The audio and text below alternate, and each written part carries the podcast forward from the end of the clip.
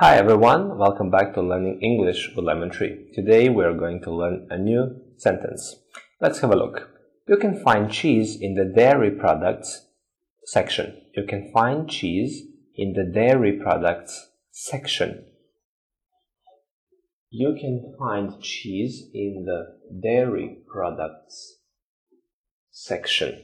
So if you don't know where cheese is, you can ask for information and you will get this answer. You can find cheese in the dairy products section. Dairy products, those are those kind of food that uh, have proteins. They're rich in proteins like milk, cheese, yogurt, and so on. So dairy products, they are rich. That kind of food is rich in proteins, milk, eggs, and cheese. You can find cheese in the dairy products section. Thank you for watching. See you next time. Bye.